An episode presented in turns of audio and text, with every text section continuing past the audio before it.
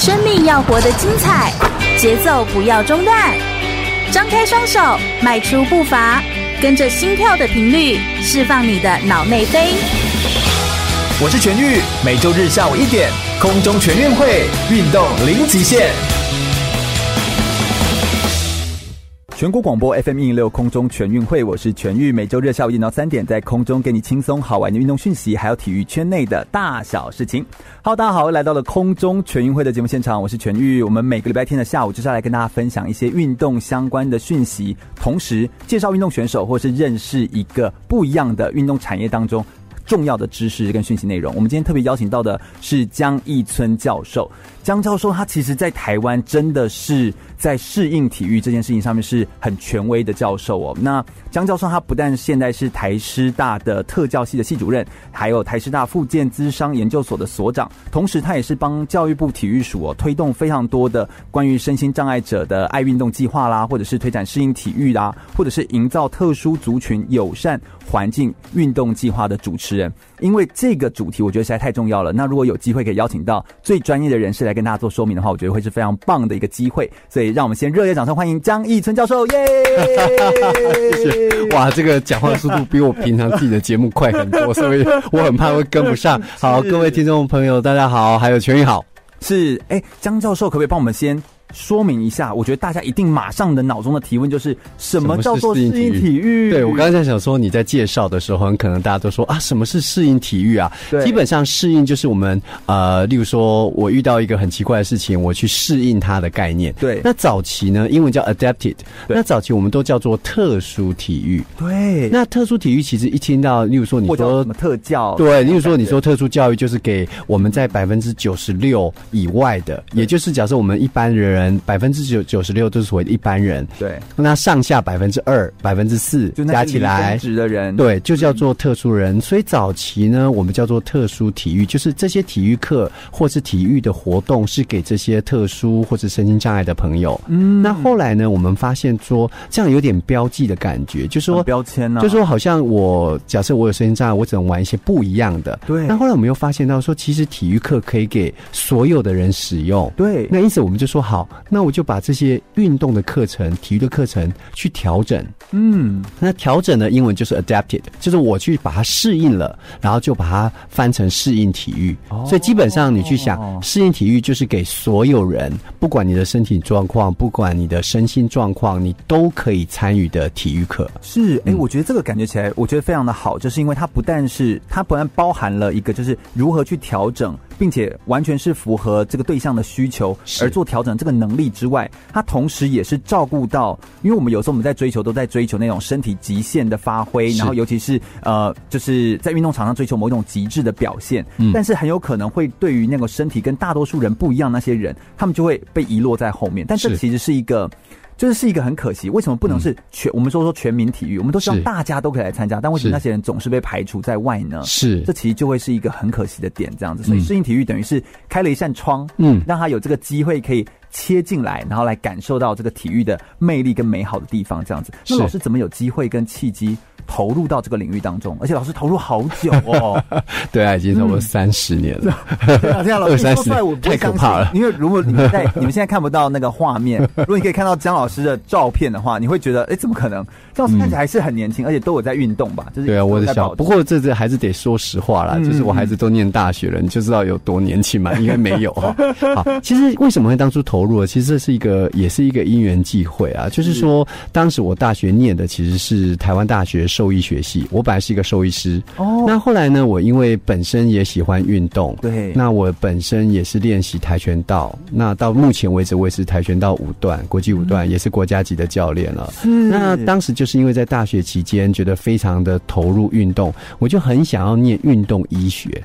哦，我懂，对，我懂。所以那个时候在大学毕业之后，虽然我也考取了台大，但是我同时考取了文化大学的运动教练研究所，我以跆拳道专长考进去了。哦，对，那我考进去之后，当然就是一个运动教练研究所嘛。老师，你根本就是个资优生来着啊！没有没有没有，这个完全就是好玩，这个或者大家说爱玩，资优生都会说好玩，就是爱玩。然后我考进去之后呢，呃，当时我跟着指导教授，他本身呢就是做。适应体育，他是他，但是他蛮特殊的，他是日本的医学，呃，应该是医学博士，哦，蛮特殊的，他是师大体育系毕业的。对，那也在国小、国中当过老师，是这样跟陈全寿校长、田校长对同一同一辈的人，同一辈的人，对对，林曼慧老师。对哦，那对，那后来他就到了日本去念了日本大阪的医学博士，回当时好像他才刚被挖回来文化大学任教。那当时我就一过去就靠遇到这个老师。嗯、那当当然他本身对于身心障碍的运动推广很有兴趣，所以呃本来我要念的是运动医学，但是没想到因为指导教授的关系，一脚就就栽入了这个环境。那、嗯、这个一脚栽入，我觉得对你而言，我觉得感觉像比较像是一个新的契机，一扇新的门打开。可是，一开始碰到的时候是非常害怕的。我前阵子还跟我学生在聊哦，嗯，就是他一开始我从来没有，因为以前在。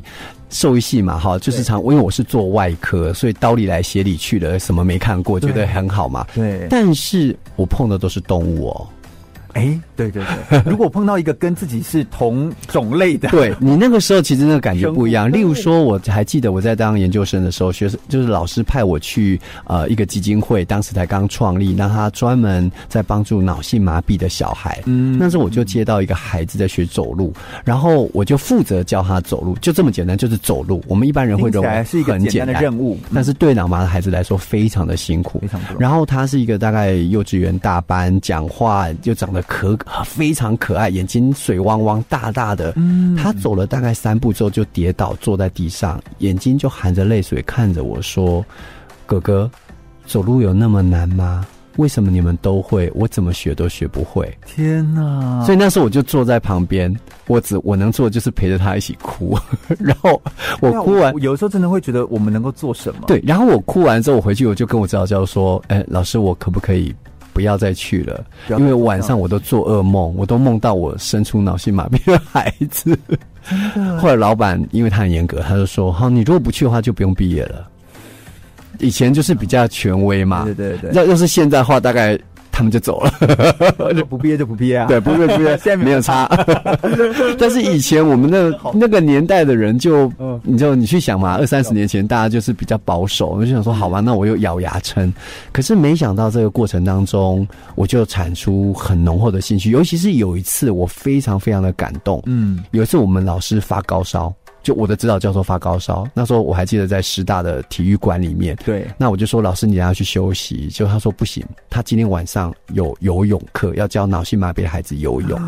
然后我说老师，你都已经发高烧，你还休息？他说因为这些孩子等了一个礼拜，只等这么一天要来游泳。如果我今天走了，他们又要再等一个礼拜，他们可能在家里会吵闹一整个礼拜。对，你要去想这些孩子一整个礼拜，这些家庭。会有会陷入什么样可怕的危机？哎，他们就是为了等这一堂课，对对，专程千里迢迢来，对。而且更何况，我觉得他们一定会认老师，是是，对。对，你没有办法取代，你没办法有任何一个人就说，就不好意思，今天他临时对对，因为我就跟老师说，那老师我下去教，他说不行，我一定得下去。所以后来那一天，我就看着我们老师手一边抖，身体在抖，因为他发高烧，身体会畏寒嘛，嗯，他还是下了水，然后带着孩子在踢水。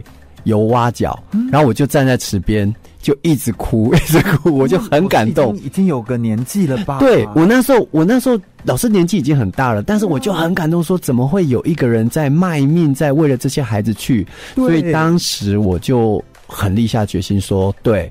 这就是我这辈子要做的事情，所以我就立下这个志愿。嗯，我就我觉得你的老师很厉害，很厉害，就是他完全是可以，就是我觉得有时候教育真的是一个点亮人的工作了。对，就是他真的是可以在过程当中，你可以看到老师是身体力行的是是是，而那种感动，我相信这里面一定有太多的故事。他就是身教，他就是告诉你，我就是把我的命卖给这些孩子，我就是整个人我就投入。所以我想从那时候之后，我就告诉自己。呃，身心障碍孩子的运动，我愿意去努力付出。是，我想我们今天就是要听听江老师跟我们分享非常多在适应体育当中发生的一些故事的事例，同时我们也会对照一下，我们把格局拉高一点，我们来对照一下在台湾跟在国外，我们目前在适应体育的推动上面有哪些需要协助的地方，而且我们每一个人可以用什么样的方式去参与适应体育呢？我们稍微听一首歌曲休息一下，马上再回来哟。广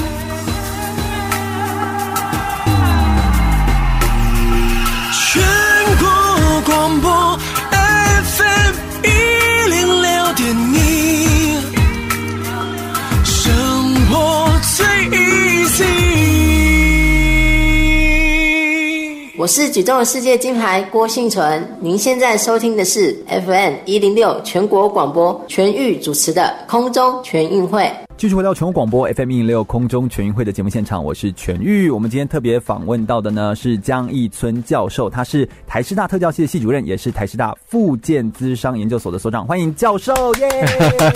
谢谢谢谢谢谢。是江老师，其实有很多的背景，老师好像是在国外学到，呃，就后来有去进修。对，我后来是教育部的公费留学生，嗯，到国外去念博士，就是念适应体育的吗？对，就是念适应体育。我教育部的公费留好学门就是身心障碍者之修。休闲与运动规划这个学门，对，所以出去国外，我是有双。我们在美国大概有个主修，一个副修，对。所以我除了修适应体育之外，我另外的主修是休闲治疗，英文叫做 therapeutic recreation，就是用休闲的方式来让人变得更健康。好需要哦！嗯、你不觉得现在的人就是好像？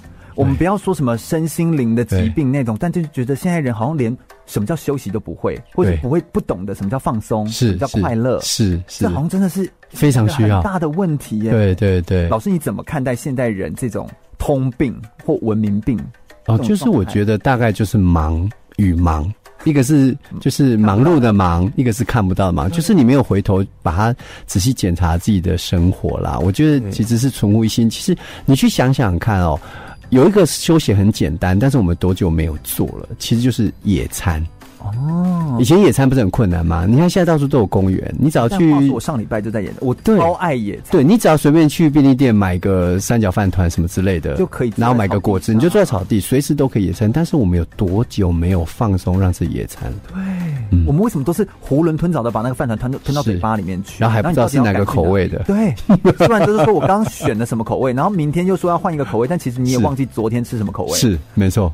多么悲情，嗯，对，所以大家很需要休闲。真的，哎，我觉得这这个领域太重要了。我们有的时候都会以为这些事情距离我们很遥远，但其实它跟我们真的是很贴近。你多了解这些事情，其实对我们自己是会有帮助的。对对。但台湾就是，譬如说以适应体育来说，好了，嗯，它大概可以照顾到哪些的朋友啊？好，这就是你刚刚讲的哈。我们常说，好，感觉距离我们很遥远，但是在我们身边。我们举个例子啊，台湾的身心障碍人口有一百多万。哎，我没有办法想象有那么多哎。对，但是最让人家不知道的是，绝大多数的身心障碍朋友都不是先天的。等一下，什么意思？就是这些一百多万的人，他不是一出生后，对，他不是一一出生就身心障碍哦，他都是后天才得到，例如说车祸、生病，或者是发生任何的意外。所以，也就是我们每一个人其实都是身心障碍者的候选人。哦，我的天哪！对，所以他距离我们很，所以所以他距离我们很近。例如说，我们每个人都会老，嗯，老的时候我们都有得到失智症的风险嘛，对，我们都有得到心脏病的风险，我们都有到三高的风险。所以，其实台湾大部分的声音障碍者都是都是我们一般人变成的，嗯，所以我们真的不要觉得说，你听到声音障碍这个议题就觉得啊，那好像跟我没有关，不对，我家里没有声音障碍的人，就可以不用管，对，不对，那个是跟我们是息息相关。就在我们身边，都随时会发生。但是民众们一定就是没有这样的意识，没有没有这个警觉，对，没有这个警觉，嗯、或者是都是等到发生之后再来了解，那个时候他就要花一段时间去适应。对，所以我们在推适应体的时候，常常会遇到一个困难啊，例如说，呃，我们在推的过程当中，我们发现到有些运动设施呃的无障碍做的不够好，没有让我们很就是不同上让别人都能够去运动。嗯、那我们在推的时候呢，很多管理单位就说，哎、欸，那跟我们什么关系啊？就是说，他们一定会是用事不关己。对，就是说跟我什么关系？第二个，反正他们坐轮椅怎么会来呢？或者是反正他一定有别人会协助他，那也不用我们特别盖一个东西。对对对，但是你没有想到，很可能两个月后你的爸爸就会用到了，你妈妈用到了。好，如果你没有那么快用到，有可能你今天六十岁的时候你就会用到了。所以当你六十岁、七十岁、八十岁，有天在家里脚扭到，必须要靠轮椅行走的时候，你才会感受，你才会感受说，哎、欸，为什么现在的？国民运动中心不能让我进去呢？对，所以其实我们现在所做的任何的无障碍都是为了自己好。如果自私的话，应该这样想，为自己铺路。对，为自己铺路。就是我现在所做，我常常跟很多我的朋友讲说，我现在做这些都是为我自己讲简单，因为有一天我们会要面临这些。或是我们的爸妈、我们的长辈，嗯嗯，那甚至我们的小孩，有天在学校，他可能打篮球，可能不小心跌倒了，脚扭到了。对，那如果家如果像学校到家里的无障碍社会做得好，他一路过去都不会有任何问题。嗯嗯，所以，哎、欸，这跟我前一阵子听到一个演讲，就是有一个叫做朱开宇老师哦，嗯、分享，他说，其实最大化的。利己，其实就是利他。是，没错，其实就是像这个，就是这个概念。就是我们其实做的这些所有东西，其实你终有一天你会你就会回到，对，就是会用到。我们都是那个候选人，是，所以你为什么不要一开始先想想？是是，我觉得这是完全一样。所以如果我们现在如果多做一些，像我们还有很多的课程，就是让身心障碍的朋友能够参与嘛。对。那或许，例如说，呃，我们排水里的有氧，好，就是让他们在水里面运动。我们会一开始最困难是觉得那个游泳池都下不去。那都爬不下去嘛？对，它没有一个转位的椅子可以下去，它没有好的斜坡直立的。对对，它是下不去的时候，所以你去想，有一天你要用到的时候，你就没有那个设备。可是如果当你是管理单位，或是当你是呃议员也好，立法委员也好，或是你们在乎这件事情，那让所有的运动中心都能够有这个设备的话，以后随时你有任何的状况，你来去自如。对啊，多好，多好，多好！所以就是为什么不先多想想呢？是是。如果我们谈回来关于运动员这件事情的话，嗯、那身心障碍的运动选手多吗？现在其实哦，在台湾在台湾其实算很少。我觉得，而且相对的，我们的选手都老化了，都有。欸、你这么一说，真的哎，都是你会发发现说，去比国际赛永远是这几个熟面孔。而且我每一次这样子在访谈来宾，嗯，就访一访访一访，就是哎、欸，没有人可以访，对，就这几个。然后而且会突然间就想说。会有一个感觉，那个感觉是，是。我们好像现在脑袋当中可以说得出来，大家都有共同记忆的，已经是杨传广，那是就是已经已经过世的，没错，前辈了，是是。那在下一代的呃年轻世代的典范在哪里？嗯，他他最大的问题是因为哈，就是我们现在的大部分的身心障碍选手，大部分都早期是小人麻痹那个年代所留下来的。哦对，那历史有关，对，跟历史是有关。但是现在我们小儿麻痹没了嘛，嗯、所以我们变成很多障别，其实需要大量的开拓。不过这几年，我觉得体育署也花了很多力气在营造，嗯、所以这几年有稍微再回来一点。但终究前一阵子呢，因为可能我们我们大概会有个机制啊，就是反正你成绩很好，我就一直留你下来比嘛。那比比比比比，你就一直没有退休。对对对对对，真的就是这样子。不过这个做法上面就是，呃。我们我们要怎么怎么样可以持续的来呃推动这件事？应该不是说推动，就是我们是等于是去开发喽。就是如果有声音障碍的人，呃，希望他们可以来参与体育活动。是，是，但问题是声音障碍的人光要走出门就很难嘞。是，所以这边我们在推的时候，像我跟呃体育署就有几个部分的合作。第一个在学校体育组要合作，嗯、就是让孩子在学校声音障孩子都能享有同样的运动权，上一样的体育课。是，不管我是视障、听障、智能障碍，我都可以上很好的体育课，让孩子爱上运动这件事情。嗯、那等到他毕了业之后，嘿，另外我们在全民组、全民体育组就接上去，就是我们全民运动做得很好。那包含就是呃有各式各样的体验活动啊，然后也跟他开发各式各样的休闲活动，他都能运动上的时候，然后慢慢慢慢。他就会进入到竞技的环境。对，那加上呢，我们在呃体育署的运动设施组也有一个运动障身心障碍无障碍的这个友善环境营造的。所以体育署其实现在这几年，我觉得这两年非常非常的棒，他们就是全方位在推动这个部分。对，他们不管在设施，是在人的互动、全民运动、教材上，对，都有很多进步，都有在做进步。没错没错，那这样其实蛮全方位，在教育上面也是，是推动上面也是。对对对对，嗯。不过现在知道的人还是比较少数，是相对还是少，因为终究在主流的。媒体可能还是没有重视这一块，他会觉得人比较少。连奥运会我们也是都看奥运，但残奥呢？对，就是我们叫做帕林匹克运动 （Paralympic），就很帕运会很少人在看。对啊，就他就是比较没有在看，而且他明明就只隔个三个星期。而事实上，事实上你去看他的成绩，其实差不多。嗯，如果你说百米，我们百米现在人人大概就是十秒九秒，其实帕玉也大概就十秒哦。对，很厉害，而且那个刀锋。刀锋战士，对对对，也非常的快，而且你那看的都会哭出来。是是，每次在看那种。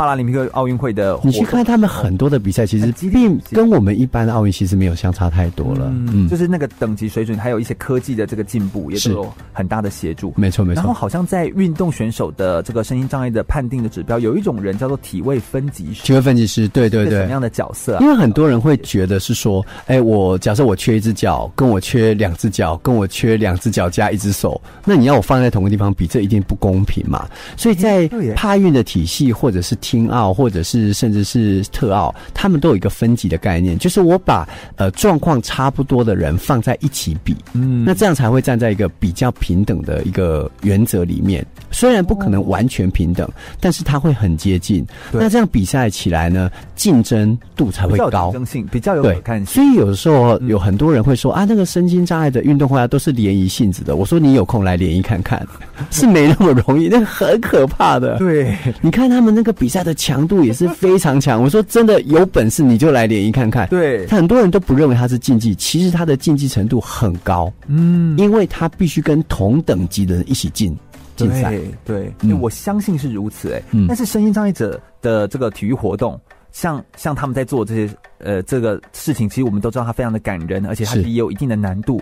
但是目前人们没办法那么的投入参与或去了解它，是不是有一些阻碍，或大家对于他们有一些迷思啊？就大家是不是会觉得呃这些声音障碍就，像你刚刚说的，那应该很简单吧？是那个去比应该也没什么吧？是是，是有这些大概有有几个比较常见的。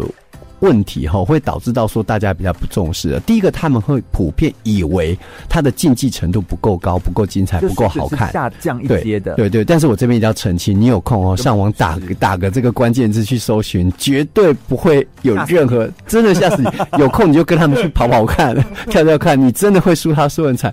我就举例来说哈，你如果有跑马拉松的人，我们有很多视障跑者。哦，嗯，你根本你对听障的跑，对你根本跟不到他的个车尾灯，你根本看不到。所以第一个要先破除一个他们的比赛可能不精彩这件事情。嗯嗯。第二个事情是，你会觉得好像跟我没有关系，事实上是有关系哦。如果当你不重视、你不去观赏、不去观看的时候，那当他的收听率、收看率很低，那事实上要转播的媒体就越来越少。那越来越少的时候，这件事情其实就会影响到以后这个运动的发展是否好或不好。所以我都觉得说，如果像台湾，像今年我们就会办这个身障运动会在台东。嗯，如果你们有空，就应该去看。今年当你月啊，今年在五月的时候。哦，OK，对，所以机会要看看。嗯，有机会就是每两年我们都会举办一次。那当你在举办的时候，你过去看，就是给他们最好的支持。是。那所以并不是如此的事不关己，就是当你关心的，大家就。重视，一旦重视，它会推广更好。那就像刚刚所说的，当它推广很好的时候，哎，以后哪一天你的家人、你的朋友、你周遭的亲友们需要用到的时候，他们就会享受一个非常好的运动环境。是，嗯，我们再稍微休息一下，我们等下来聊聊更多在身心障碍者的运动的推展上面，国内外上面有什么显著的不同？而且目前台湾在推动身心障碍者的运动上面，推展目前最大的阻碍又是什么呢？稍微休息一下，马上再回来哦。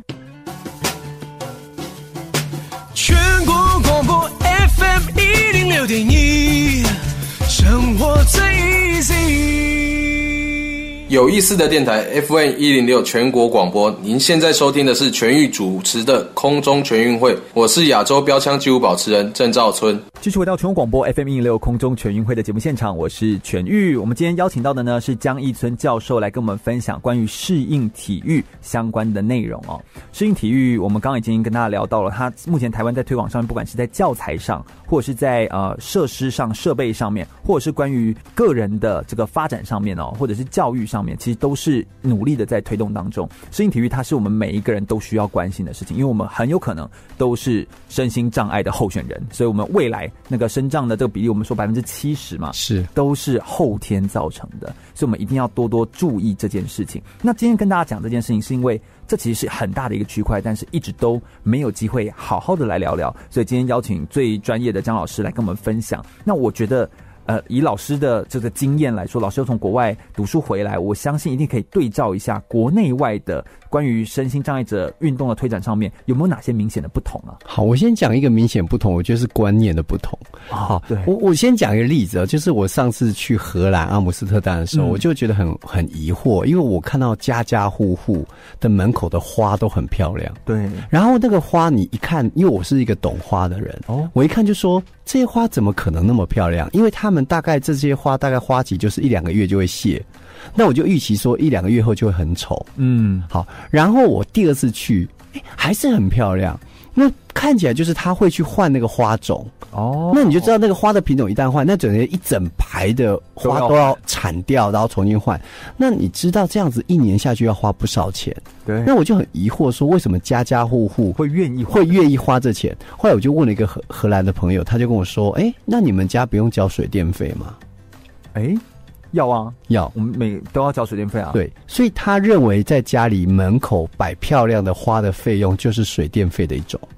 哦，这就是观念，所以他就觉得，呃，要一个家美丽、好看、让自己舒服的这个花费，就跟交水电费是一样，是一个必需品。哎，我好喜欢这个这个例子哦。好，那我们就回来讲运动这件事情，因为我们不习惯把运动当做是我们的生活必需品。嗯，我们认为是可能去在运动，对，或者台湾超多人都这样。好，这就是这就讲到我们另外一个例子。有一次哈，我们在看一个健保资料库，然后我们想要找出说运动习惯越好的人，是不是能够使用健保越少？然后我们就做这个大资料的分析。那分析的时候，我是跟一个工位系的教授一起在做。然后做完之后，我们按了 Enter 之后，跑图跑出来之后，我们两个傻在那边大概三分钟啊。结果是运动习惯越好的人，他的健保使用率越高。什么？他花越多钱在看医生？哦、原来是因为哦，是用了。等一下，这是因果是先运动习惯好才看健保越高。我们只有因为它是它，它是一个横断的资料嘛，哦，它就是有高度相关。就是你发现这个呃，当呃你的运动习惯越来越好的时候，你的健保花的钱就越来越多。越越多就是你很少运动的人，哎、欸，就几乎不大花健保。那我们就糟了，我们想说，哎、欸，这样子不就完蛋了吗？就是鼓励大家都不要不 不要运动吗？不是，因为我们后来回去看，就发现那些用很多健保健保人，他用在哪些呢？用在心脏病药、高血压药、糖尿病药，其实都是慢性病。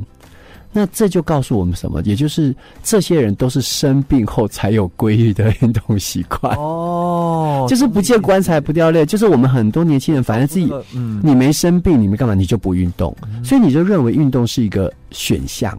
你可能会觉得每。每每个月去吃一顿就是吃到饱的 buffet 很重要，你可能觉得聚餐很重要，你可能觉得晚上有餐会很重要，可是你没有觉得晚上跟朋友约去跑步或者约去骑车是件很重要的事情，没有，或者假日你会宁愿花时间在追剧，你不会觉得花时间去练跑是件重要的事情。嗯，所以我觉得这是一个观念，所以这个观念其实不是我们一般人而已，其实我们身心障碍者也是这样。哦，我们很多孩子哦。例如说，我们有一些孩子，他是特殊生学生。对，那平常的时候呢，在学校，很多时候可能体育老师或者是体育课相对比较不被重视的时候，那现在的家长会觉得运动很重要，所以会说：“哎，怎么我的孩子没有上好体育课？”可能会抗议，对，对不对？对。可是我们很多呃身心障碍的或者特殊呃特殊儿的孩子的爸妈。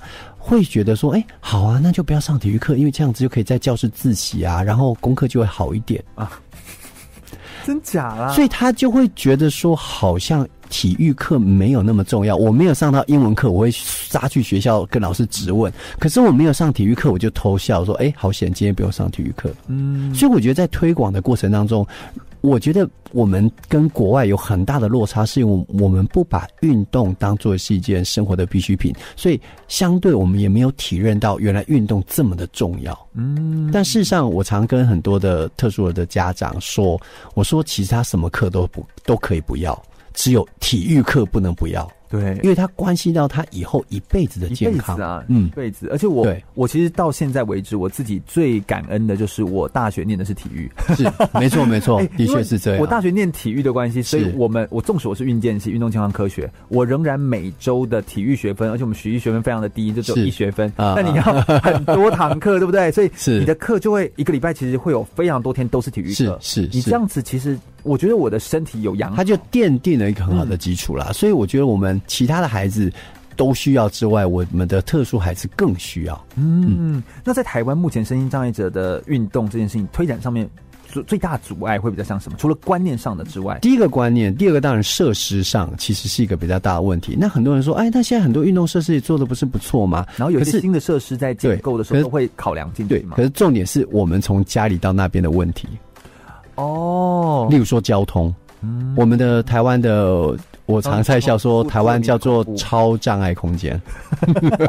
人家说无障碍，没有没有，台湾是超障碍空间。我说，如果你不相信的话，你就闭着眼，拿着一个导盲杖，你试着在路上走看看，你真的寸步难行。因为我们很多的视障者哦，走在路上回来到家里，你知道他们身上永远会会带的东西是什么？OK 棒，OK 绷啊，然后呃，类似面速力达姆，然后类似消毒水、食盐水。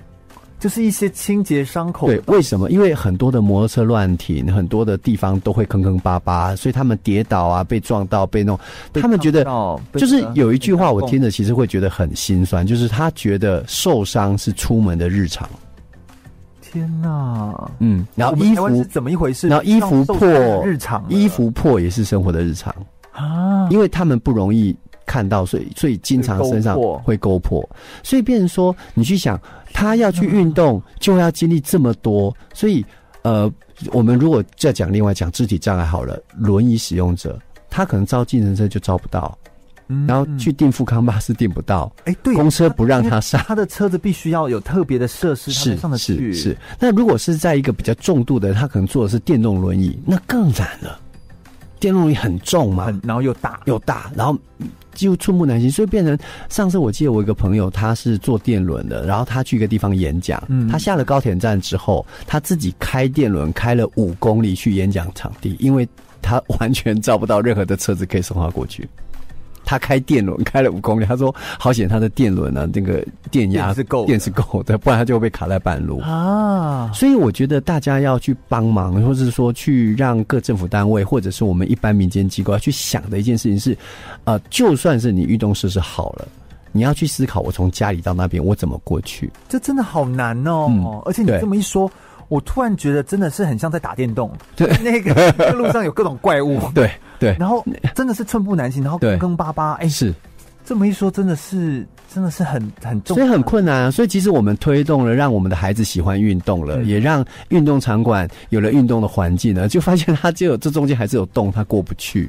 哦，那真的很难，而且这个部分就不是我们体育署相关单位有办法帮忙了。真的，那这个东西的责任到底在谁身上？或者说是这个东西其实是每，其实是第一个是每一个人的身上，是。那第二个是我们政府首长一定都要这个想法，各各县市政府的首长，我们的中央的政府首长都要有这个观念。嗯嗯嗯，我觉得这真的就是变得，我觉得非常的有。有有难度的地方，就是要有观念这件事情，其实是最难，就在一开始这件事情是最难的。是是是。那目前呢，我们刚刚谈了一些，这是面临的阻碍，这样子。那老师你自己在推展这件事情上面，老师已经推展了三十年的时间，嗯，嗯，你有没有遇到哪一些，就是你觉得真的是非常也也没有推展到三十年了，因为我是学习三十学习三十年，对，然后推展就是现在推展的非常的非常的好，是。但是有没有遇到什么挫折？其实我觉得挫折，嗯，如果勉强而来说的话，应该是我只是觉得说。怎么会这么慢？嗯，因为我们一直觉得说，应该台湾要跑更快一点。台湾的观念一直是在呃亚洲很多观念是比较，医疗其实是很强的，是是，但是在在观念上，譬如说对于身心障碍者的观念上，确实对，我觉得相对是慢。那可能我我有时候觉得说，哎，这是我的挫折呢，还是我的个性太急？要等吗？对，如果以教育者来说，我们当然就是要等，然后而且我们应该是等待他生长的时刻，是等待他什么时候可以。可以理解这样子是，可是我会急的原因是因为我看着孩子一天一天长大，然后看着所有的孩子一天一天过。对，因为如果晚了一天，对，前面那一段其实就是被是扔掉了。例如说，假设今天从他家到运动中心的路没有整好，运动中心的游泳池没有办法让他下去，对，他每一天他就晚了一天。那可能等你游泳池盖好之后，他已经大学毕业了。那其实就是过一天少一天的那种。是是，所以我一直觉得我有点危机感，是觉得为什么台湾到现在还推的没有那么好？为什么每一个学校都没有在乎体育课这件事情？哦、其实不要讲说是身障孩子体育课，就连一般孩子的体育课，我们的重视程度我都觉得不够。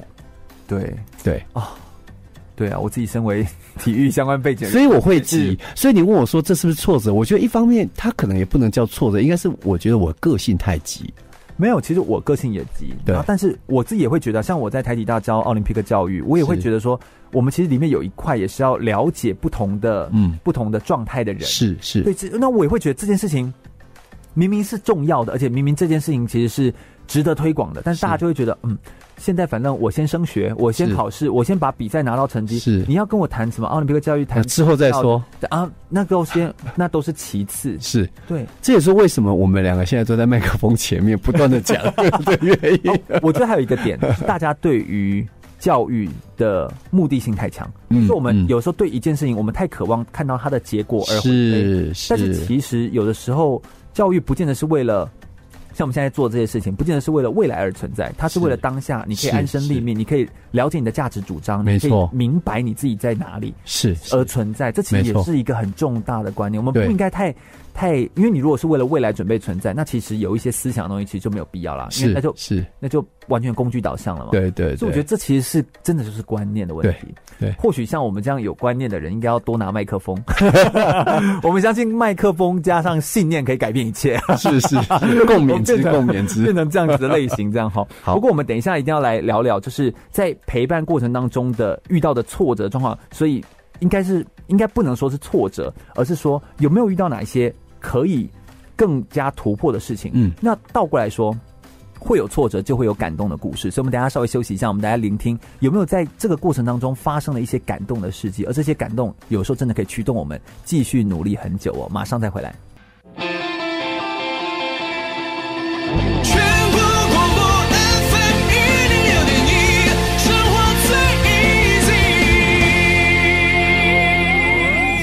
我是台湾短跑金牌杨俊翰，您现在收听的是 FM 一零六全国广播全域主持的空中全运会。继续回到全国广播 FM 一零六空中全运会的节目现场，我是全玉。第二个小时的节目内容，我们一样邀请到的是江义村教授，是台师大特教系的系主任，也是台师大复健资商研究所的所长。欢迎江义村教授。耶！Hello，大家好。是，哎，江老师可不可以跟我们来分享一下哦？因为刚刚讲了那么多关于适应体育的内容，我们都知道我们都是身心障碍的候选人嘛，哈。嗯。那同时呢，我们刚刚也谈到说，目前台湾已经努力在推动的事情有哪些？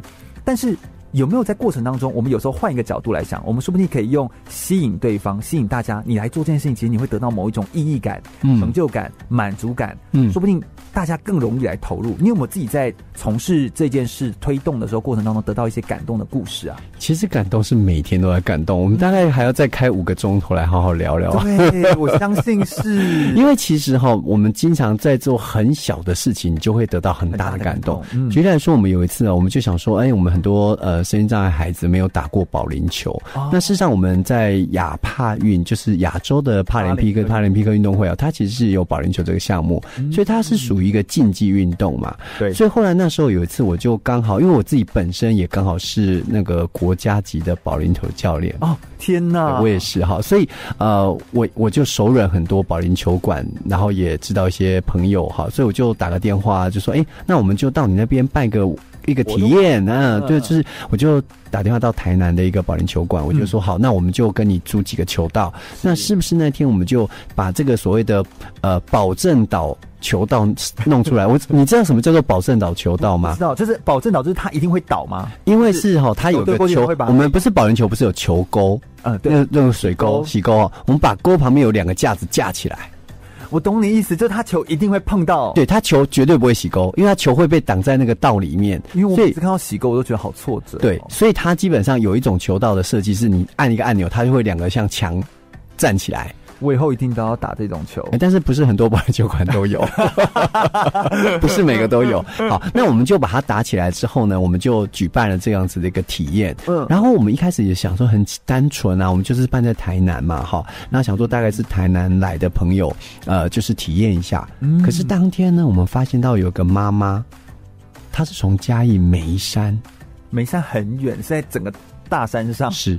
梅山光是从梅山到市区，嘉义市区就要一小时多。对，他是一大早就出门来上我们大概中午的体验营。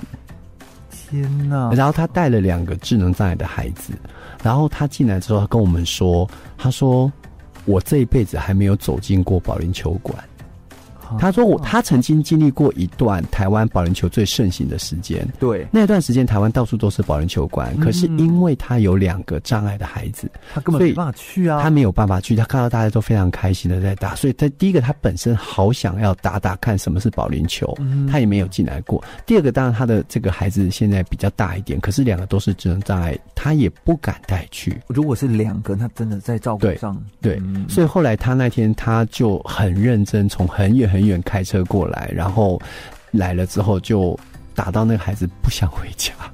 哎、欸，我觉得有时候，我相信在广播里面的听众朋友们，大家一定可以有深刻的感触。就你如果有小孩子，嗯，那当然我们更更不要说，就你的小孩子是像刚刚那个妈妈，她是身心障碍的话。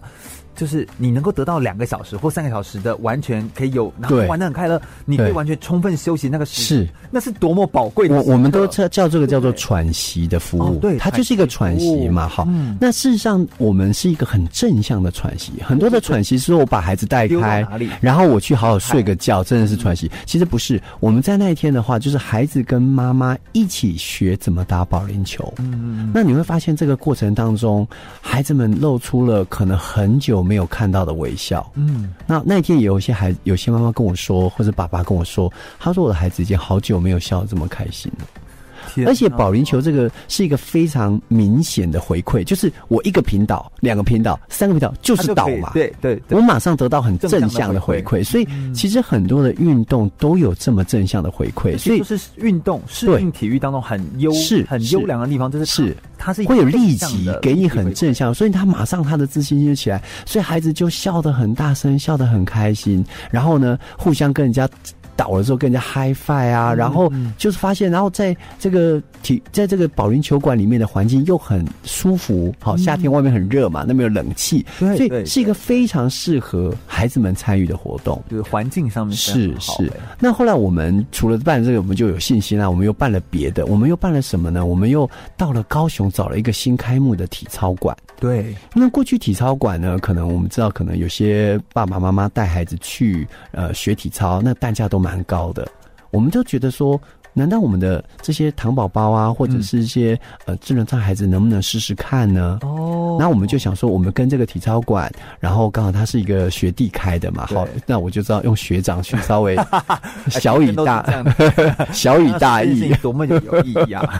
后来当然学弟也不敢不说不啦，哈，然后学弟说好吧，好吧，那我就帮学长开个两个小时啊，嗯，开个两个小时，然后呃让他们来体验。你知道一开始让我觉得很震惊的是。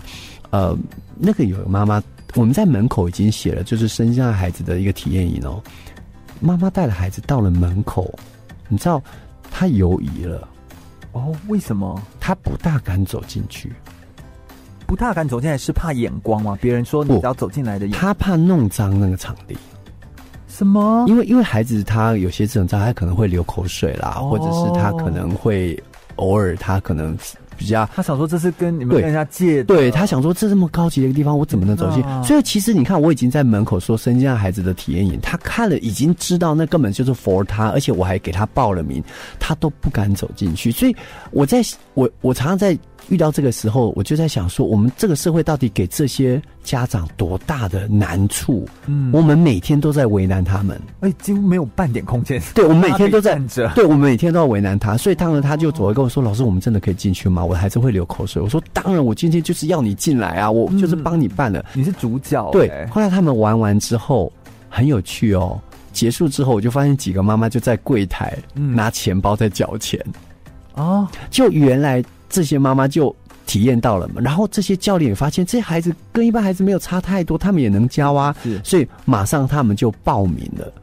哦，所以我就说，我就跟学弟妹说，你看，这就是蓝海嘛，你看有这么多身障的孩子，其实都很想要能够来学运动，是啊，但是如果你把他们关在门外，你就少了这几张票、几张业绩了嘛。嗯嗯，所以我就说。这对我们是彼此是一个双赢、一个 win-win 的情况。为什么你们不肯打开心胸，欢迎身心障碍的孩子过来？对，他对你来说并没有太大的阻碍，嗯、反而是可以让你生意变得更好。所以在这样子的一个情况之下，的问题而已。对，就变成说，我觉得我蛮感动，是在这一次的这些体验里面，不但是这个经营方，就是我们运动的经营方，他得到了更好的这个业绩，对，然后我们孩子也有了机会，家长也找到他们可以参与的机会。哦，我觉得这真的是太棒了，这个根本就是。多赢，多赢，真的是多赢，完全是多赢，不只是双赢这样子。对对对对。那我我有一个好奇，就是在规划这样子让他们体验的课程上面，有什么特别的设计环节吗？其实有，其实一开始在刚开始报名的时候，其实像那个体操馆的这些学弟就会有点紧张。对，他说：“老师，那个学长会不会他过来跳个两下骨头就断了？” 所以，比如说，看到我们的观念的紧张，其实是以为说他是脆弱的。对对，是他就说啊，会啊会骨头断了啦，或者他会不会告我啦，或者他会发生什么事情，或者跑一跑，然后他心脏就停了啦。好，所以，Oh my God！所以常常他有时候问到一些问题，我第一个我当然是翻白眼加三条线哈。所以我就觉得说是怎样，然后你是你是怎么了？对，但是但是我我不得不说，这是普遍人对声音障碍者的害怕，会不会是因为我们不知道声音障碍者有分那么多种类？是是，它非常非常多种哦。所以我们现在所害怕那些种类，其实都其实他们不会出门的。就是如果其实也其实也掉的话，其实也会啦，其实也会出门。那但是但是你会碰到那个几率真的小的太小太小太小了。对，好像你今天就是不会因为你会噎到，所以你就不吃饭嘛，嗯，就不不会这样嘛。所以我觉得是说。应该是这样讲，我或许我不敢讲，不不该用这两个字，但是我们所谓的无知，嗯、就是我对于事情的不知道，对，是恐惧的最大来源。是，所以我们之所以会不不知道这件事情，所以我就很很害怕，很害怕。嗯、但所以我当天就是我会把他们报名表、报名资料，我就交给了学弟妹说：好，你看这次有大概五个智能障碍的孩子，大概里面有三个是唐氏症，一三个是一般的智能障碍。他说：那老师看得出来吗？我说：哎。唐氏症的孩子比较看得出来，可是，一般的智能障碍孩子是看不出来的。好，那例如说有几个是自闭症，他说：“老师，自闭症是不是就会算算数的天才？”我说：“哦，没有哦，那都电影影响的吧？” 我说：“那是电影与人里面才有的。对啊”我说：“我说没有这回事哈。”我说：“基本上呢，呃，自闭症孩子就是他可能比较不受控，就是他可能你的指令他比较听不进去，但是不用担心，妈妈会在旁边。”好，妈妈会陪着他，所以你讲什么东西，妈妈可以当你的翻译机，嗯、翻译你的话，或者甚至他可以当你的小助手，帮你控这个孩子哦。是，然后再过来就是，呃，跟他们讲完这些障别之后，当然我学弟妹就比较安心了。对，安心之后呢，呃，在教的过程当中，我适时会在那边帮忙。嗯，嗯，那经过一次的帮忙之后，之后他们就没问题了。是，嗯，所以我觉得大家。基本上还是那个观念上面的问题，嗯，我们并不晓得。嗯、那只要我们观念正确，是，那我们就会知道，哎、欸，其实这真的是一块蓝海，是一块蓝海，完全是一个。所以等于是说，如果你真的可以接受，嗯，就可以投入这件事情的话，除了它是一块蓝海的优势之外，还会有什么样的好处啊？对，对于一般人，还有就是对于这个运动的形象。我觉得这很关观念很重要。品牌形象对这个品牌，就表示说你是一个在乎呃社会正义、在乎人权的。我会认为它就是一个人权对的一个推广。所以，如果当你能够重视这件事情本身呢，它就会慢慢，例如说，不管你是教体操的，你是教跆拳的，你是做保龄球馆的，你就会让人家觉得说，哇，你是一个很好的企业。对，你真的是一个典范的企业。对，我们等一下来聊一下，我们可以聊得更深入。那同时，我们也会谈谈现在很。就是在一零八课纲底下，我们的素养导向的课程当中，其实，在体育教学当中，我们慢慢会把很多教学设计的环节纳入进来。适应体育其实是一块非常重要的一个环节哦。我们稍微休息一下，马上再回来哟。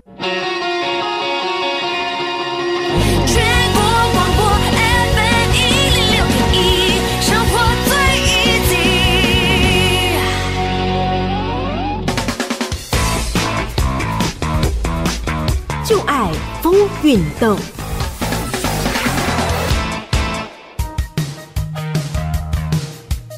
一般来说，运动就是追求将人的身体能力发挥到极限，但在运动场上追求极致表现的同时，却可能也将身体与大多数人不同的运动员们遗落在后。身心障碍运动或者称作是适应体育，大多数是由常见的运动在规则与赛事进行、赛场文化等方面，针对失能者运动员的身心状况做出调整。例如在听障奥运会中的足球比赛，裁判会用挥舞旗帜来取代一般使用的哨音；田径比赛起跑时不鸣枪，而是用闪光代替。观众也会以挥舞双手取代鼓掌欢呼。身心障碍运动相关的社群大致可以区分为身体残疾、聋人与智能障碍的三个面向，各自有着不同的发展历史、筹办组织与紧急赛事等。最早为了身体残疾人士所举办的运动会是在一九一一年美国举办的残疾运动会。后来由于两次世界大战，全球出现了不少残疾居民，运动也从他们的复健过程逐渐发展成为休闲娱乐，甚至是紧急项目。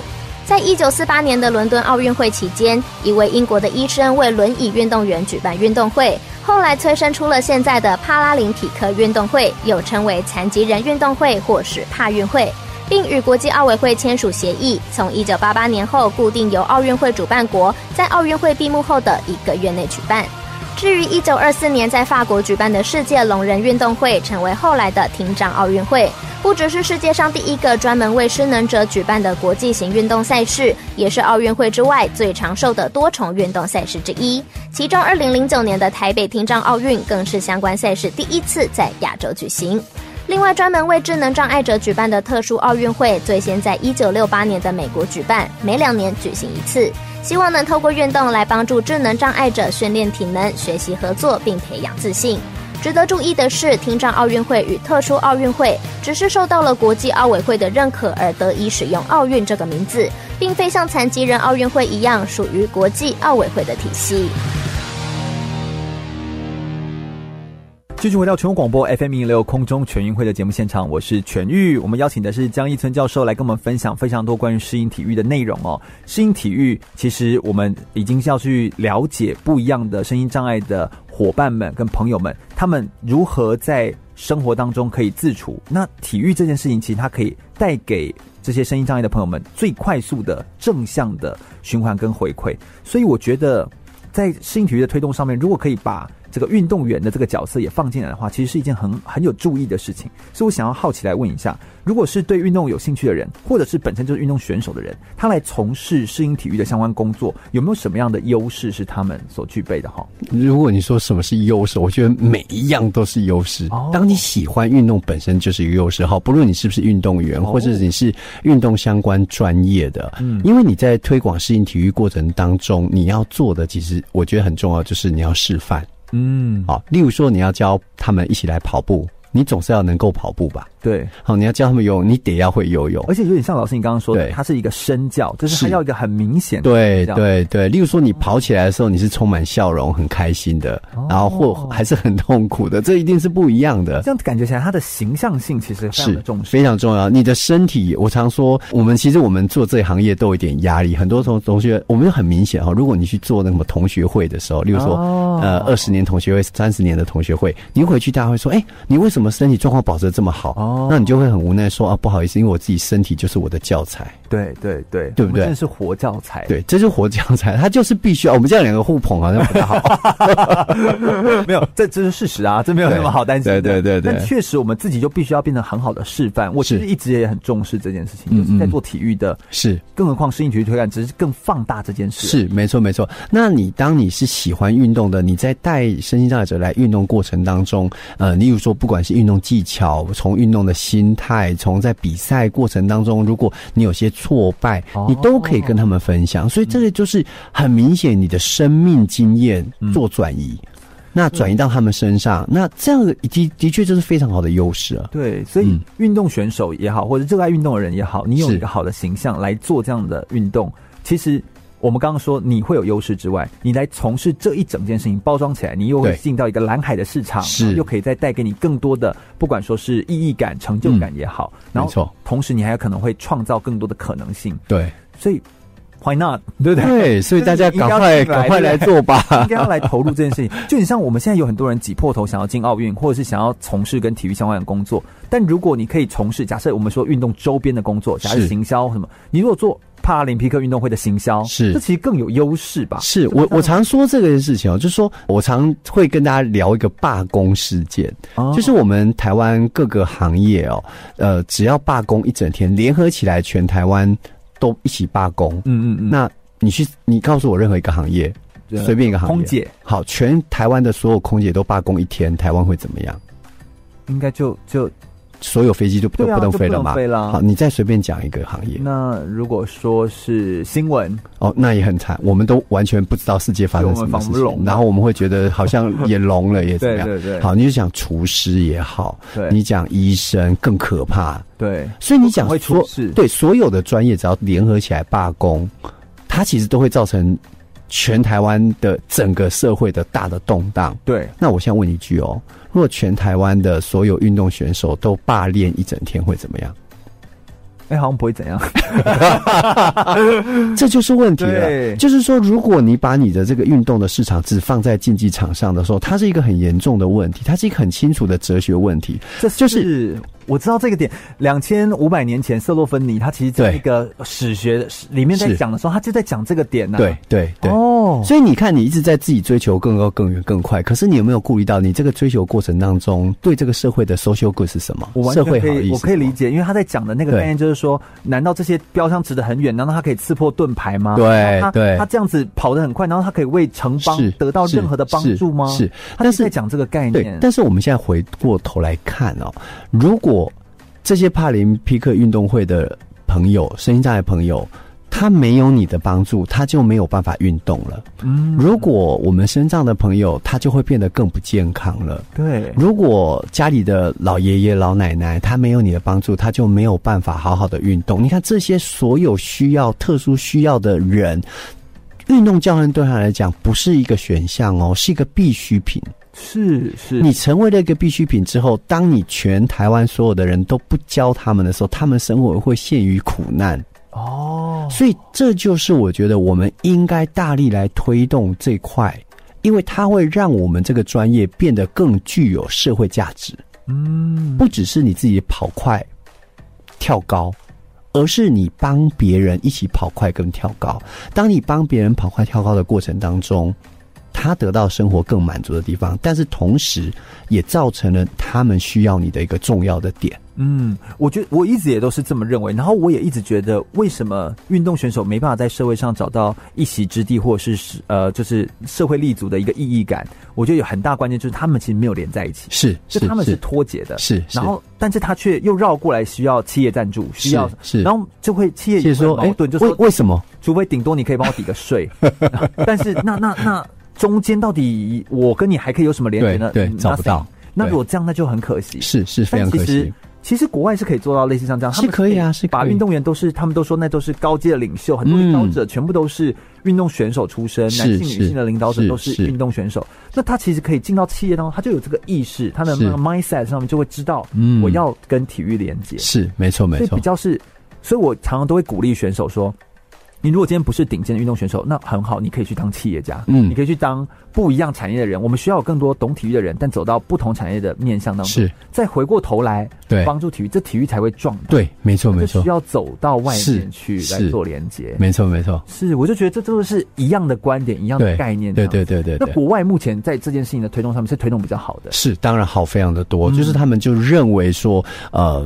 他们要把大部分的资源放在全民上面，嗯，而不是放在少数的。那少数的这些基因当然还是要推动，但是这些少数的基因，它自有自己的商业模式去经营。对，而且你如果已经是精英，嗯、你更应该要找出自己的商业模式来存活啊。没错没错，这也还比较合理。没错没错。所以我也觉得运动员如果是只等着补助这件事情，其实是不行的。是对，而且这件事情其实是有点吊诡的，就你怎么那你怎么会称自己是精英呢？对，好，你应该要 你应该要想想吧，哈，我也都没有拿辅助啊，好 吗？所以我。应该要想一下该怎么做这样子哦，嗯，那我觉得我们要来谈一下，就适应体育这件事情，它其实有一个很大的强项，就在于课程设计。是没错，适应体育在课程设计上面，就像我们现在在推动的“一零八课纲”，在教改的推动下面，“一零八课纲”现在从高中一年级开始，它不但要累积学习历程的档案，是，然后同时它对于课纲的整体的翻新，它的考试也都变得不太一样了。是，那既然不太一样，体育课程其实也开始做变化，是改变。那体育课的改变这件事情，说要在体育课里面教素养，好像变成很多人很困扰的问题。老师，你在看这件事情上面，好像适应体育本身就在课程教教学上面的设计本身就很强了，对不对？对，对我们来讲，素养一点都不困难。嗯嗯，但或许有人说，哇，这个在讲大话。没有，我们现在看哈，其实素养是没有办法被教的。嗯，素养是只能用培养、提供环境，就好像是我们说，突然间问一个人，你有没有音乐素养？你你是没办法教他变成有音乐素养，你必须。从小到大经营在一个有音乐的环境，你慢慢就养成这样的环境。没有。那素养里面包含几个动几个基本的元素，例如说，你对这些是有动机的。对。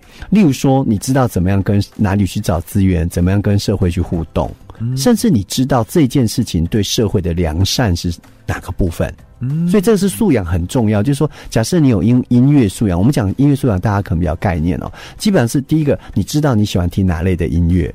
嗯，你知道去哪里找，去哪里听？如果说你想要听古典音乐，你可能到音乐厅；你喜欢听歌仔戏，你可能到到不同的地方。嗯，好，你喜欢什么样类的音乐？你想听二胡，哎，或许可以到公园里面去找老人家跟他们聊。所以基本上呢，就是当你有音乐素养的时候，你会知道这件事情，而且你知道去哪里找资源，而且是重点是你知道。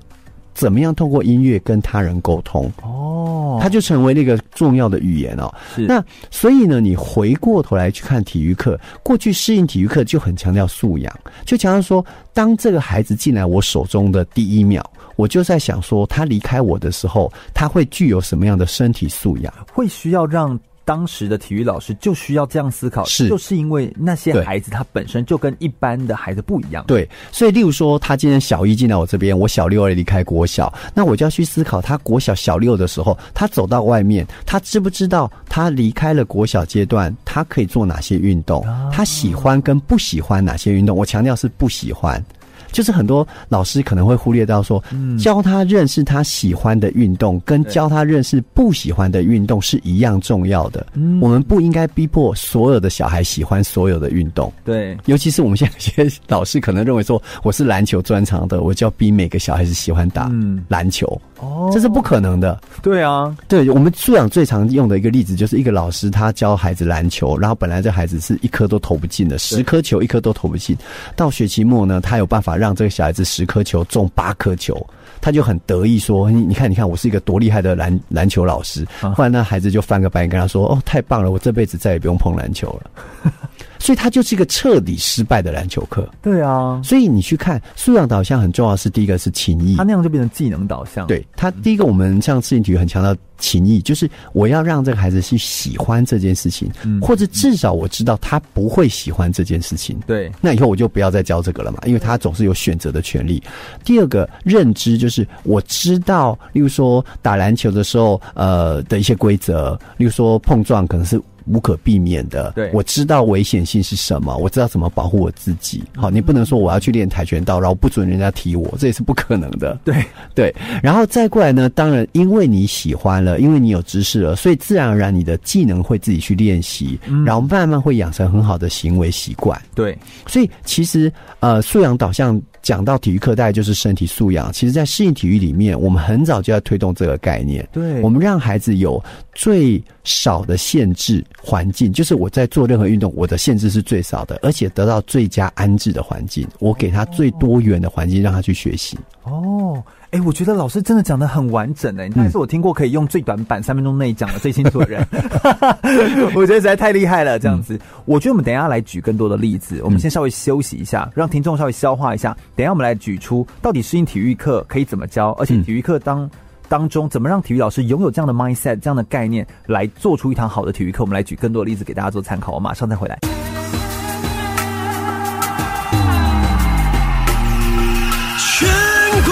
广播 FM 一零六点一，生活最 easy。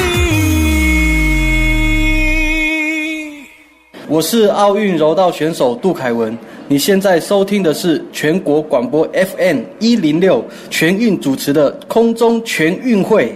继续回到全国广播 FM 一零六空中全运会的节目现场，我是全玉。我们今天特别的感谢哦，江一村教授来到我们节目现场，跟大家分享很多适应体育的内容哦。我们来聊聊适应体育的课程该怎么教。刚刚说到说适应体育的课程在一零八课纲素养导向底下哦，其实我们在做的课程内容早就已经都是完全符合素养的内容了。我们会谈学生到底怎么样可以喜欢一个课程或不喜欢一个课程，喜欢不喜欢对他来说其实都是重要的。那一开始我们要能够找到他的动机。所以让他是不是找到自己到底爱什么不爱什么？再是他知道哪里可以搜寻到资源，以及可以对社会来说有一个良善跟好的价值。这其实就是素养当中很包含很核心的部分。可不可以想要请老师帮我们举个例子？就是有没有一个适应体育的体育课程在设计上面是怎么样结构化这个设计内容，同时还可以符合身心障碍者的需求呢？好，我就举个比较实际的例子。这事实上是我在德国看到的例子。我觉得这是很能够表现出适应体育的特性哈。嗯，德国是一个推动很好的、很好、很好的国家。哦、然后呃，之前我看到的他是一个高职高一的学生，对，那他是一个什么样的学生？他是一个颈椎。受伤的学生，颈颈椎是高位嘛？他不就已经对、啊，几乎全身都通他。他在他连电动轮椅都没办法操作，所以他必须用嘴巴去控制他的电动轮椅。哦天哪！好，你去大家，我想听众朋友可以想象一下，像这样的孩子上体育课要上什么？这样的孩子怎么上体育课？没有他的身体，不就要别人帮他？动就变成被动关系，那就变成附件课，变成复健啦。所以它不是体育课，对不对？好，所以我们在过去的体育课认为说，好像体育就是身体的教育，错。好，很多人都以为体育就是身体教育，不对，体育不是只有身体教育，当然它包含身体的教育。好，我们就开始来看素养导向怎么帮这个孩子设计体育课。我知道，第一个，如果如果很错误的话，它就变成只剩脖子的教育。对对对对，这样就错误了嘛？对不对？不是这样子啊。对，因为它只剩脖子以上可以动嘛。哈，这样所以对，所以呃，基本上呢，像这样，还有我们开始在适应体育的评估里面，我们就会开始从哪里开始？从情谊开始。哦，就是说，到底哪些是他喜欢，哪些是不喜欢？我的体育课怎么支持他做他喜欢的事情，学习喜欢的运动？所以那个时候，老师可能在开始上课前就会跟这个孩子聊说：“那你在平常的生活习惯？”后来我们偶然发现，这个孩子他是喜欢看足球的。哦，因为他的爸爸看足球，懂。他从小就被晾在他们家的电视机旁边，陪着爸爸看。去别的地方。对对，因为他爸爸想看嘛。那你知道那个爸爸一看就整个人就掉进去了，就，是陷在沙发里。对对对对，然后那个妈妈可能出去煮菜啊，做什么事情，那孩子就只能看。但是后来没有想到，孩子也培养了看足球的快乐，他喜欢看。好，那我们现在。也看得懂。后来我们就想说，哎，测测他的认知。非常惊讶是，他对他，因为他在德国，他对欧盟足足球这个联盟的每一位选手的战绩都倒背如流。太强了吧！他非常，他每一个选手曾经在哪一队跳到哪一队，多少钱挖角，他最近的成绩是什么，然后对哪一队的成绩是什么，他的专长的这个得意技是什么，全部都会，因为他从小看到大。嗯，所以后来那时候的体育课，我们在教的过程当中，我们就会设计足球课，而这个足球课的过程当中，是请他来教同学们去认识欧盟的足球。请他来哦，因为他很熟，讲授这个，他讲授对。那因为他念的是一个高职学校，到高三的时候，他有一个职训，嗯嗯嗯。那职训的时候，我们就发现，在体育课找到他的专长，所以当时他的职训的地方就在德国的国家广播公司的运动部哦去做实习。那他后来不但是从体育课里面找到了喜欢上体育课的模式，嗯，他也因此。能够去找到他未来可能做的职训的目标，嗯，所以你去思考，这个就是我们在认知，在先从情意开始知道他喜欢什么，接着认知就是开始知道他到底对这个了解了多少。结果技能的部分，我们就不是身体的技能了，而是他能不能讲述一个好的球评的能力。嗯，因为那个 skill 对是很多种的，对对对。然后接下去就是行为。他每天还是变成更会主动的去看足球，甚至变成他的以后他的工作、他的职场。所以适应体育它的概念其实是非常宽广，就是告诉你说，不是只有身体的教育，而是这个孩子今天是带着这个能力离开这个学校，一辈子都因为你上的体育课而有所改变。但他可以拥有这个能力，他的前面其实是从他的情谊、从他的认知是去了解到，没错，还建构他这样的能力，是没错，让他可以真的完整去做发挥。对。哦，哎，这真的是太有意思了。嗯，而且它不是一个突然间冒出来的，他是当然当然，他是透过跟他沟通对话，对对，所以其实那这样听起来，一零八课纲底下的素养导向的体育课程。我们有办法一个班级跟那么多学生对话吗？可以，可以，因为这样的话就变成说，我们就说学校课程还是有所谓的进度。例如说，在上篮球课的时候，其实老师们就要更清楚知道这一群孩子他对篮球认识有多少。因为你这样培养的是素养，就好像游泳课，我们很多时候，呃，这个游泳课就比较清楚，游泳的老师比较会素养导向哦，因为他一开始叫孩子全部扑通下水，他说能够游到对面的就先游过去哦，那能够漂的就要原地漂，差异化的，那还不会漂的就开始。学习闷 闭气，但他很快就差异化啊，在不起在路上就开始踢腿，所以你看，他就是一个素养的概念。他一开始先从技能，还有就是啊，到底同学知不知道什么叫做蛙式，什么叫做自由式，然后慢慢慢慢透过不同层级去分组上课，所以以后分组上课是必然的。嗯，然后他也会差异化的教学，每个孩子有他适合的教材、适合的进度、适合内容。那一零八新课纲素养里面有一个非常重要的是，他的以后的评断就是给。给孩子分数不是绝对的，他会从孩子的起点跟看他的进步，是用这样来算，是，是对，所以从孩子的状态来做评估，然后每个人有他自己的学习的起点，是是。来做开始，对对对对对，状态，嗯，是。哎、欸，我觉得这才是真正的课程，而且这才是真正在做教育这件事情，是没错，我是深深的相信这样子。那如果大家对于未来真的这样听完广播节目之后，因为老师实在讲的太好了，我自己个人是非常的受用，这样子。未来他有兴趣想要从事这样子的关于身心障碍者体育的相关的活动内容的话。那老师有什么样的建议？他们先做什么样的准备，或者是有哪些课程或资源可以提供给他们呢？哦，其实我这几年一直在推嘛，哈，所以基本上有几个资源是，其实我们现在大概是网络搜寻是最快的，对，当然，例如说你可以在呃 Facebook 就可以搜寻，嗯，推展适应体育，打这几个关键字就可以找，或者是你可以打呃教育部体育署的它的适应体育电子数位平台，嗯，那里面我们都有很多很多的教材，都是免费的，可以提供。是，所以推展适应体育，你可以。在网络上面搜寻，其实就可以找到，其实就可以找到很多相关的内容。对对，然后我们有很多的工作坊，很多的活动，甚至是影展，甚至是比赛，其实都在这个网页上面分享。是，那老师对于分享这些的内容，当然资讯没问题。那你会觉得我们现在需要具备什么能力才来吗？其实不用。其实不用，任何人都欢迎。是对，即使你如果说啊，你说呃，我可能是平常呃呃，可能家庭妇女了，我的孩子已经长大了，我现在想要开始来学一些东西，我觉得都可以。等于从志工开始，或是想要参与。对，我们其实没有，就是欢迎任何人，因为基本上我们就是一个零拒绝的专业，我们对于任何人都欢迎，那鼓励大家来学习。是。那另外还我我们还有个赖群组哦，对，你打声音障碍运动应该就可以找到。嗯，对，所以。其实我们有很多的管道都可以学，对，是没错。那老师自己对于目前在推展身心障碍者的运动已经非常久的时间，嗯，那你目前对于这样的。身心障碍者体育的教育还有什么样的愿景跟期待呢？就你的下一步有没有什么样的目标？其实我有几个小小的梦想啦，哈。第一个当然是我是希望在学校教育里面，适应体育能够更被重视。那不得不说，现在适应体育这一个专业，呃，在国外是一个学门，它是必须类似像运动心理学、运动生理学，它是一个学群很大的学学门，所以你变成你要修这个学门的课，你可能有五门六门要必修才能做。但是现在在台湾都只有一门课。而且还是选修哦，所以变成说，呃，不管是体育系的学生，他可能选修会没有修到。哦，他可能只修一些特殊教育导论，所以变成说，可能他到学校碰到特殊学生，他还是会害怕。对，好，那更不是讲特教系啊。我自己本身现在在特教系，那我们台师大也是今年第一次在特教系开了适应体育这门课。哦，那是因为我在那边嘛，哈，是是，所以变成说，我是希望适应体育课能够成为呃。在师资养成里面的重要的一门课，因为你一定会碰到这样的孩子。例如说，你特教老师，如果你要全包式的这个特教班，你一定会上到体育课。那体育老师，你的孩、你的学生里面一定也会有特教学生。是，所以我觉得第一个，我是希望教育界能够更重视这个专业。没错。那第二个呢，当然是政府部门，嗯，它能够有固定每年固定的预算去投入，然后去推展。像其实这几年的体育署做的，我觉得非常的不错了。没错。但是相对于其他的呃不同的专业，可能对方投入的可能更高。当然，好，当然。那所以说，我觉得这永远是能够有更进步的环境。嗯，那第三个当然就是，我是希望在商业界或者所谓的民间企业界，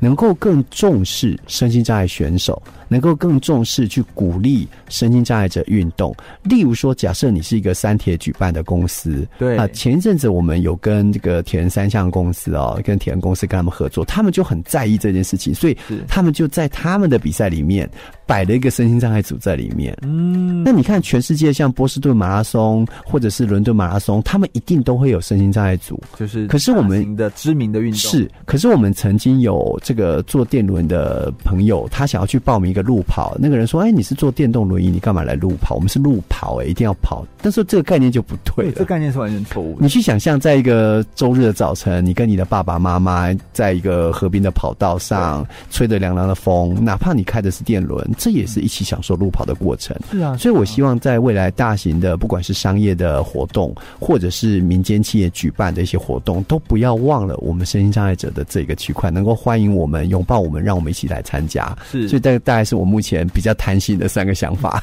这其实是很实际，而且我觉得很重要的想法，就是我们可不可以呃，而且我们要的其实真的不多，真的不多，就是你你敢开一个空间，嗯、让让你在考量一般人的同时，也考量一下我们，对，比较像是这样子，对对对，对。那同时你考量我们的时候，你其实还增加了你的可能性，包含这是一块蓝海，是，而且这还可以给你更多的机会点，同时你的企业形象又会变得很好，没错没错。所以你能够多考虑到这个身心障碍者的他的需求，更何况你不能只想身心障碍者。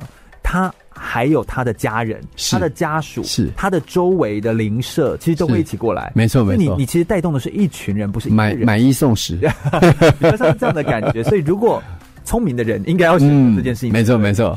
所以我相信哦，这个关于适应体育活动，我们可以延伸谈论到非常多的内容。不过，因为今天刚好邀请到的是江一春老师，非常的专业，来帮我们做了内容的解析跟分享。那同时也带给我们大家很多新的启发。感谢江老师，谢谢来到节目的现场。